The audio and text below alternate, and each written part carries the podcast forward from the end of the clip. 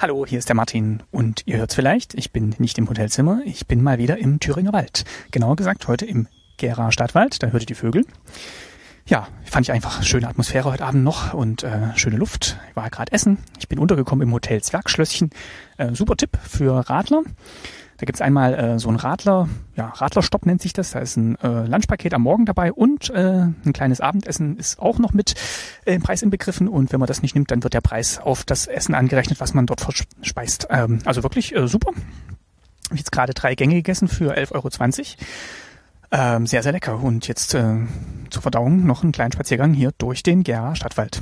Dabei dachte ich, kann ich ja mal die aktuelle Folge der Wandzeitung aufnehmen von meiner vorletzten Etappe durch Thüringen. Ja, morgen ist leider schon Schluss, aber heute, wie gesagt, bin ich erstmal in Gera. Äh, da gleich mal eine Entschuldigung an den Erik. Nach Gera rein schaffe ich es heute nicht mehr. Also ich bin ja hier in Gera unterm Haus. Ähm, da ist was dazwischen gekommen. Und zwar, das kam so. Ja, heute Morgen bin ich äh, direkt um acht in Jena losgefahren. Die Strecke war ja heute ein bisschen länger. Ich schätze mal so 50, 60 Kilometer werden es heute gewesen sein. Und natürlich soll es auch wieder schön warm werden, wie auch anders äh, in diesem Urlaub. Ja, bin ich um acht losgefahren in Gera, äh, in Jena. Ähm, und das ging auch ganz gut. Also geht da dann so eine Saale bisschen lang und dann durch äh, Lobeda, da wird's dann so ein bisschen hakelig, wie man dann so über die Autobahn drüber kommt und dann einmal runter, einmal drüber. Und dann ist man aber auch schon so im Holzland unterwegs. Und da hat man schlechten Handyempfang. Das ist natürlich erstmal kein Problem, denn ich habe ja eh kaum die Kopfhörer drin gehabt, will ja ein bisschen was von der Natur noch mitkriegen und überhaupt von der Gegend. Aber man hat halt auch keinen Empfang, um mal telefonieren zu können. Denn es ist folgendes passiert. Äh, zwischen, ja, ich würde mal sagen, zwischen Jena und Hermsdorf, da bin ich dann so durch den Wald geradelt, habe mal kurz angehalten, weil da waren auch Strecken unterspült und äh, habe ein paar Fotos gemacht. Das seht ihr jetzt gerade hier in diesem Segment. Und als ich wieder losfahren wollte, denke ich, hm, das Rad fährt aber irgendwie komisch und äh, ja, Platten. Gleich mal gefühlt, ja, Vorderreifen platt. Was man natürlich dann erstmal unsinnigerweise macht, ist, man versucht das Rad wieder aufzupumpen, weil vielleicht ist ja aus irgendeinem lustigen Grund äh, der Druck abgefallen und äh, deswegen hilft aufpumpen, hilft natürlich nicht. Also nach äh, 20 Metern war das Ding wieder platt ja, dann ähm, mal aufs Handy geguckt. Telefonieren kann man auch nicht. Das ist eben, wie gesagt, dieses Funkloch. Das heißt, jetzt geht's dann ans Radflicken. Jetzt muss ich dazu sagen, ich habe das jetzt noch nicht so oft gemacht. Also ich hätte in der Theorie ja schon mal gewusst, wie es geht. Ich habe es auch schon mal, glaube ich, ein oder zweimal probiert. Aber das war halt im unter Laborbedingungen und so im freien Feld bin ich noch nie in die Verlegenheit gekommen, da jetzt das Rad flicken zu müssen. Ja, aber äh, bin eigentlich schon relativ weit gekommen. Also ich habe dann schon mal das Vorderrad abmontiert und war gerade dabei, so den Schlauch vom Mantel zu befreien. Da kommt ein anderer Radfahrer vorbei, guckt dann so, grüßt ähm, und fährt weiter. Und äh, ja, nach ein paar Minuten kommt er zurück und fragt, ob er helfen kann. Und da äh, habe ich mich echt riesig gefreut. Also das war äh, der Stefan aus Jena. Also wenn er da hier zuhört, äh, vielen Dank nochmal. Er war wirklich super hilfsbereit und äh, war auf so einer kleinen Samstagmorgentour. Äh, musste dann auch nach unserer kleinen Reparaturaktion gleich wieder zurück nach Jena. Aber hat mir dann echt geholfen, da mit den richtigen Handgriffen. Er hat es, glaube ich, schon öfter gemacht als ich. Und ähm, ja, das hat eigentlich wunderbar geklappt. Wir haben dann das Rad geflickt. Flickzeug hatte ich zum Glück dabei. Hatte ich natürlich auch mehr pro forma so eingepackt, weil ich dachte, nun wird schon nichts passieren. Aber im Fall der Fälle extra noch eine neue Luftpumpe gekauft. Und es kam auch dann alles zum Einsatz. Ich kann euch nur raten, wenn ihr äh, mit dem Rad öfter unterwegs seid, probiert es ab und zu mal äh, unter Idealbedingungen aus, wie man so einen Reifen flickt. Also Vorderreifen geht ganz äh, bequem, hätte ich jetzt mal gesagt. So ein bisschen Fummelei, bis man dann den äh, Schlauch vom Mantel runter hat und dann den Mantel mit dem Schlauch wieder auf die Felge drauf. Aber immer noch viel einfacher, schätze ich mal, als beim Hinterrad, wo man dann noch mit der Kette rummachen muss. Also das ist, ähm, ja, glaube ich, kein Spaß. Und dann so auf so einem Feldweg oder auf so einem Waldweg. Zum Glück war es im Wald und jetzt nicht unter knallender Sonne. Aber haben wir ganz gut hingekriegt und äh, ja, eigentlich habe ich dann auch nur eine Dreiviertelstunde verloren. Dann noch neu auf, aufgepumpt Rad, später nochmal an der Tankstelle richtig befüllt. Und äh, ja, bis jetzt hält's. Ähm, auf Holz geklopft. Mal gucken, ob ich hier Holz finde im Wald. Wird ja kein Problem sein. So, ähm, ja, also morgen für die letzte Etappe wird's dann auch noch halten. Ja, also wie gesagt, vielen Dank nochmal an den Stefan aus Jena für, ich hoffe, ich habe den Namen jetzt richtig behalten, oh Gott, ähm, für die Hilfsbereitschaft. Also wirklich ganz, ganz toll. Und äh, ja, dann konnte die Fahrt weitergehen. Und ich bin froh, dass sie weitergehen konnte, denn was gefolgt hat, war wirklich eine der schönsten Strecken, die ich jetzt auf dieser Tour hatte. Also es ging durch das Holzland, also es ist äh, so ein schönes großes Waldgebiet hinter Jena. Und äh, das geht dann halt bis äh, Hermsdorf statt Roda.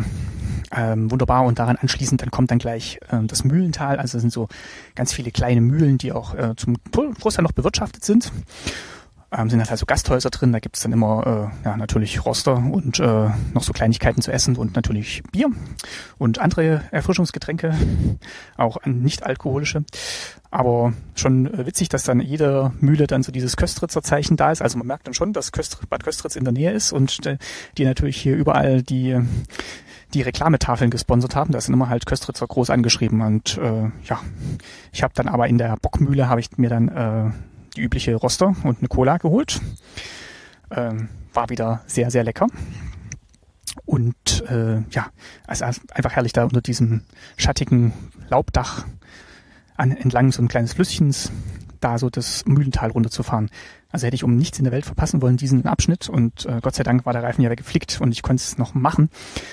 Also herrlich, waren auch viele Spaziergänge und Ausflügler unterwegs, ja, heute am Samstag, die dann im Mühlental so rumgelaufen und geradelt sind. Ja, manchmal stehen auch noch so kleine Schilder dabei, die die Mühle erklärt haben, die da ursprünglich mein Betrieb war.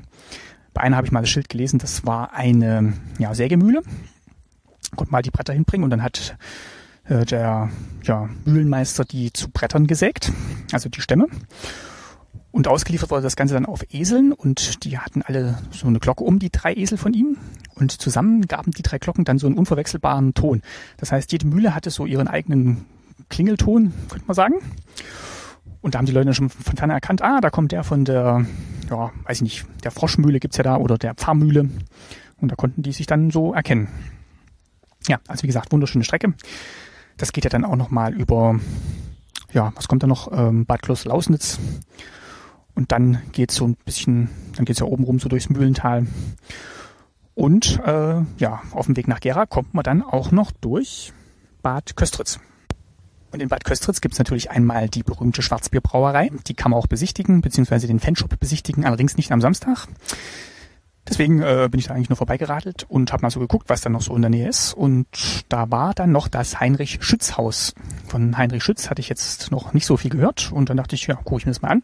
Es war ein Komponist aus dem, äh, ist, ist im Jahre 1585 geboren und hat eigentlich, äh, ja, viele Kompositionen halt für so die Fürstenhöfe in Europa geschrieben. Also er war ganz lange angestellt zu Zeiten des Dreißigjährigen Krieges am Hof in Dresden hat dann auch in Kopenhagen äh, für die Hochzeitsfeierlichkeiten des Prinzen dort komponiert und äh, ja, hat da eigentlich äh, jede Menge Zeug rausgehauen. Also vieles sakrale Musik dann auch, kann man auch CDs kaufen und äh, ja, das Museum zeigt halt so ein bisschen Leben und Wirken und Instrumente aus der Zeit.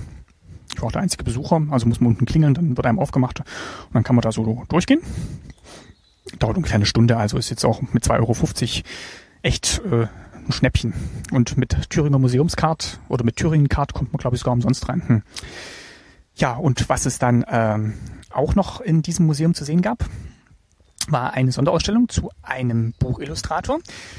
Und zwar zu Ernst Kreidolf. Der wurde Ende des äh, 19. Jahrhunderts in der Schweiz geboren ist dann auch gleich durch sein Zeichentalent aufgefallen.